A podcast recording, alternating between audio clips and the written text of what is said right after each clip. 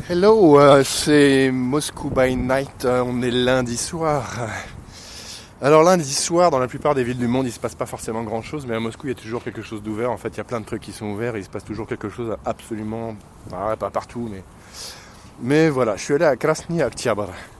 Krasny Aktiabr, c'est juste en face à l'église euh, du Christ Sauveur, celle qui a remplacé l'énorme piscine soviétique extérieure qui fumait de qui fumait euh, dans le froid parce que parce que l'eau était chaude alors qu'il faisait parfois moins 20 et que les soviétiques allaient se baigner jouer aux échecs dans l'eau chaude à l'air libre. Et euh, c'était une piscine à ciel ouvert absolument gigantesque euh, toute ronde. On peut retrouver encore je pense des photos de cette piscine sur Google en tapant euh, en tapant.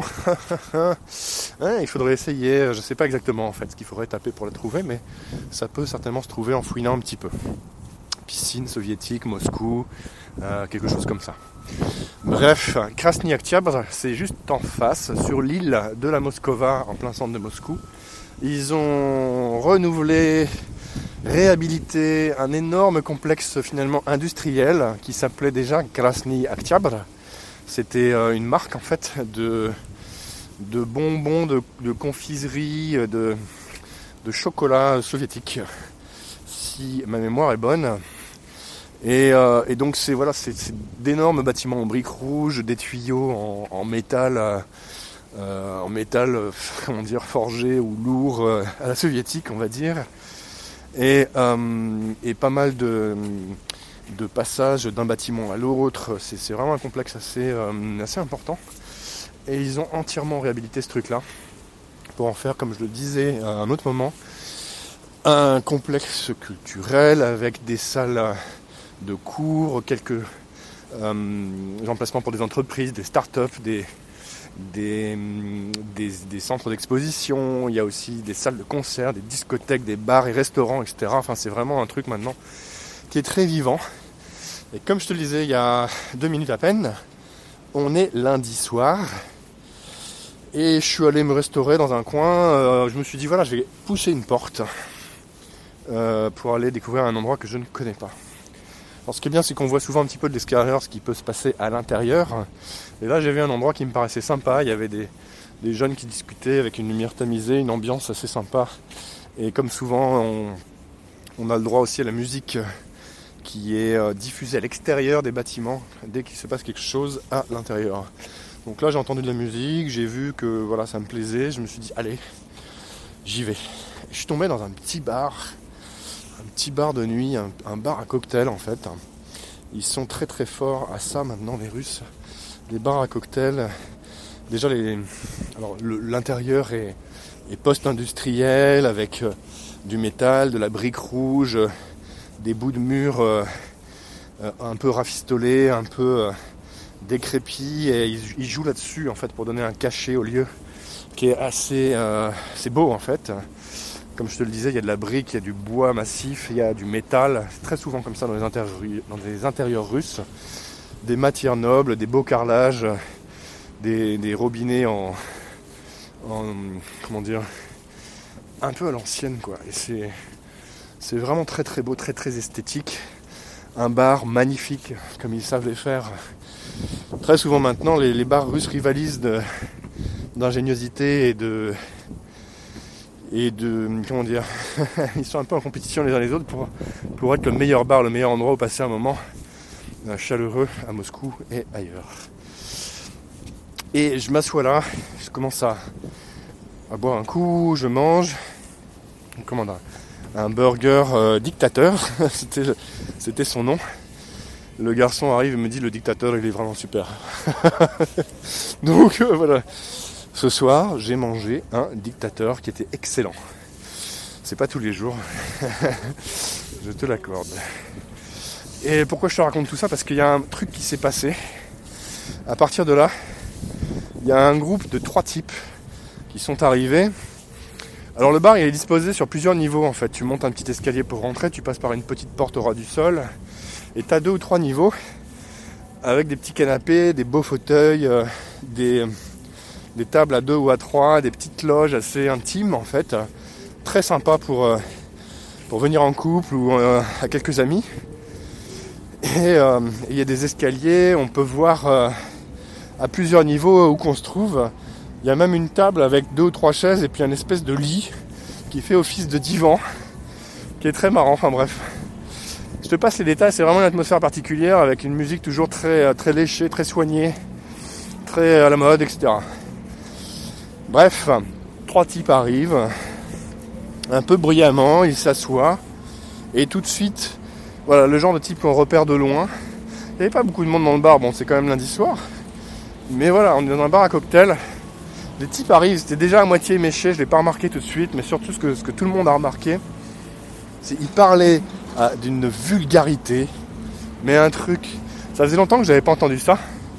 Et là, j'avoue que depuis que je suis arrivé, ça fait un peu plus d'une semaine, euh, un peu moins d'une semaine maintenant sur Moscou, mais ça fait comme 5-6 jours. C'est vraiment la première fois que je revois ça.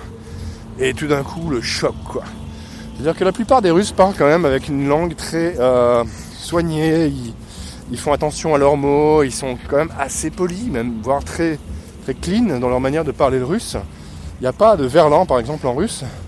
Il n'y a pas de euh, d'argot toutes les 30 secondes pour la plupart des Russes, sauf pour des Russes qui sont quand même assez euh, très vite quand on parle argot en russe, ça devient assez mal élevé, on passe dans une autre catégorie de personnes.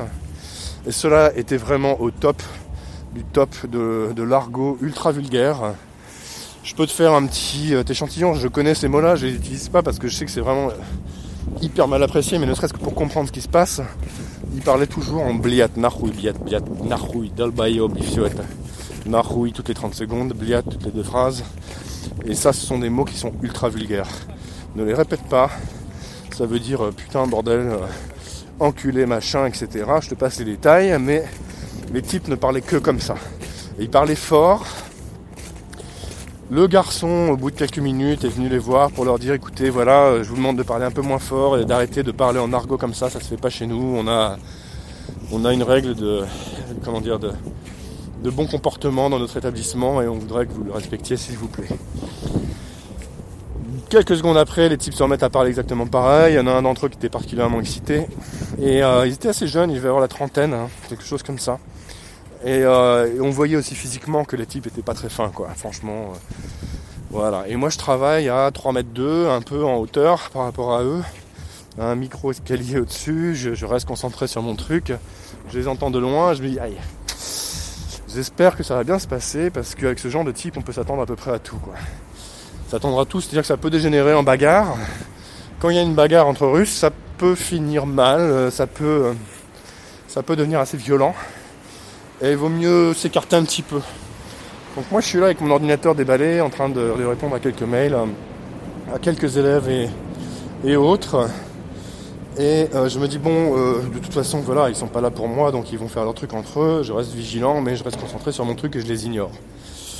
Et tout se passe bien. Il y a une jeune fille qui vient s'installer euh, juste à côté de moi, un peu en hauteur et encore plus près d'eux finalement. une jeune fille assez fine, assez mignonne, plus jeune, elle devait avoir 25 ans, euh, peut-être 20 ans, quelque chose comme ça. Elle s'assoit euh, deux minutes à peine, commence à ouvrir un bouquin et elle se rend très bien compte de la situation. Au bout d'à peine deux minutes de plus, elle replie son bouquin, elle ramasse ses affaires et elle s'en va pour aller s'installer ailleurs, plus loin de ces types qui étaient quand même des gros malfrats quoi. Ils parlaient un peu business, euh, de restaurants, de trucs. voilà, ils disaient qu'il y en avait un qui était était cuisinier, l'autre lui disait euh, que dalle, t'es rien du tout, t'es même pas un cuistot, de toute façon moi je te parle pas, t'es Il s'insultait, etc. L'autre, le, prenait par le cou, lui disait vas-y c'est bon, qu'est-ce que tu me racontes, mais calme-toi, etc. Et l'autre voulait rien savoir et continuait à, déblatérer son, son, son horrible russe euh, de dégénéré. Et bref, j'ai fini mon verre, je me suis installé un petit peu plus loin aussi. Je parle un petit peu avec le barman qui était assez gêné, il est allé les voir deux fois pour leur dire de, se calmer. Mais ça c'est une partie de, de la Russie d'aujourd'hui qui existe aussi. C'est euh, vraiment des types qu'il faut pouvoir reconnaître parce que parce que hum, il y a quelques situations qui sont quand même rares, hein. franchement on a déjà parlé, mais la sécurité à Moscou est quand même bien meilleure je trouve qu'à Paris où il faut regarder partout où tu vas, où tu vas, etc., qui tu croises, parce que les gens sont méfiants, un peu agressifs à Paris. Ici, c'est pas du tout le cas, mais de temps en temps, tu peux croiser un petit groupe comme ça, qui est, euh, qui est pas cool. Et bref, c'est juste un petit épisode que je voulais te partager. Parce que voilà, euh, derrière la façade, des illuminations et tout le côté magnifique de la ville qui, qui reste une ville mais largement exceptionnelle, ultra moderne par bien des aspects, chargée d'histoire, de culture, de tout ça, au moins autant que Paris, si ce n'est plus, parce que cette ville, contrairement à Paris, c'est tellement modernisé et le contraste est saisissant. C'est-à-dire qu'à Paris, tu n'as pas le Wi-Fi dans les taxis, ici tu as le Wi-Fi dans tous les taxis. Ici, tu peux euh, traverser la ville pour 4, 5, 6 euros à peu près. En tout cas, au moment où je fais ce podcast. À Paris, euh, tu feras euh, la moitié de la ville pour 35 euros si tu as de la chance, si jamais tu trouves un Uber, si jamais il n'y a pas une manifestation qui bloque tout, en plus des travaux, euh, comme c'est le cas aussi. Euh, en ce moment, c'est très difficile pour, euh, pour les Parisiens. Moscou est très très loin de tout ça. Moscou est une ville ultra moderne. Tous les bâtiments ont été retapés à neuf, revalorisés, réorganisés, etc. Il y a une quantité d'endroits où sortir qui rivalisent les uns avec les autres en, en design, en, en beauté des intérieurs et en, ambiances diverses et variées qui sont toutes euh, vraiment intéressantes pour le coup. Les, les barman euh, qui vous accueillent euh, vous offrent très souvent un service exceptionnel. Ils sont aux petits soins pour vous, ils font tout pour vous faire plaisir, ils ont un sens de la satisfaction client, de la qualité des cocktails, en tout cas dans, ce, dans cet endroit-là en particulier, qui est vraiment inégalé je trouve aujourd'hui. Et ça, ça contraste très fort avec ce qu'il pouvait y avoir euh, il y, a, il y a 15 ans, il y a 20 ans, dans les années 2000, quand j'habitais ici en permanence. On avait beaucoup de mal à trouver un service de qualité en fait. on pouvait manger très bien et puis se restaurer très bien et tout ça. Mais les rues, c'était très souvent euh, assez mauvais euh, dans leur façon de, vous servir, de vous vendre des choses. Ils vous accueillaient un peu en grognant, ouais, si vous voulez. dans le meilleur des cas, quand, quand ils s'adressaient à vous, et on en parlait souvent entre copains à l'époque. Ça a vraiment beaucoup changé, je trouve. Et euh, j'en reparlerai des changements avant, après, des différences entre ce que l'on peut trouver maintenant et comment c'était à l'époque, parce que le contraste est saisissant sur pas mal d'éléments très très concrets de la vie courante en fait. Et je pense que ça va vous intéresser. Bref, je m'arrête là sur ce petit épisode avec des une petite brochette d'abrutis bien russes. Euh, comme on en voit euh, de temps en temps, c'est loin d'être la majorité des Russes, bien, bien, bien heureusement, la plupart sont très euh, cultivés encore, euh, très soignés dans leur manière de parler et, civilisés dans leur approche. Cela, c'était pas du tout leur cas. Heureusement, c'est pas, c'est pas la règle, mais, mais voilà, il faut savoir que ça existe. Je te remercie d'avoir suivi le podcast une fois encore. Je te dis à très bientôt. N'hésite pas à partager, à me laisser un petit commentaire et à à profiter de ce qui se passe sur Instagram aussi en termes euh, d'images et de photos, où je publie euh, d'autres euh, facettes de ce voyage pour toi, que tu pourras regarder en direct, y compris sur, y compris sur la chaîne YouTube en vidéo. Merci à toi et à très vite. Ciao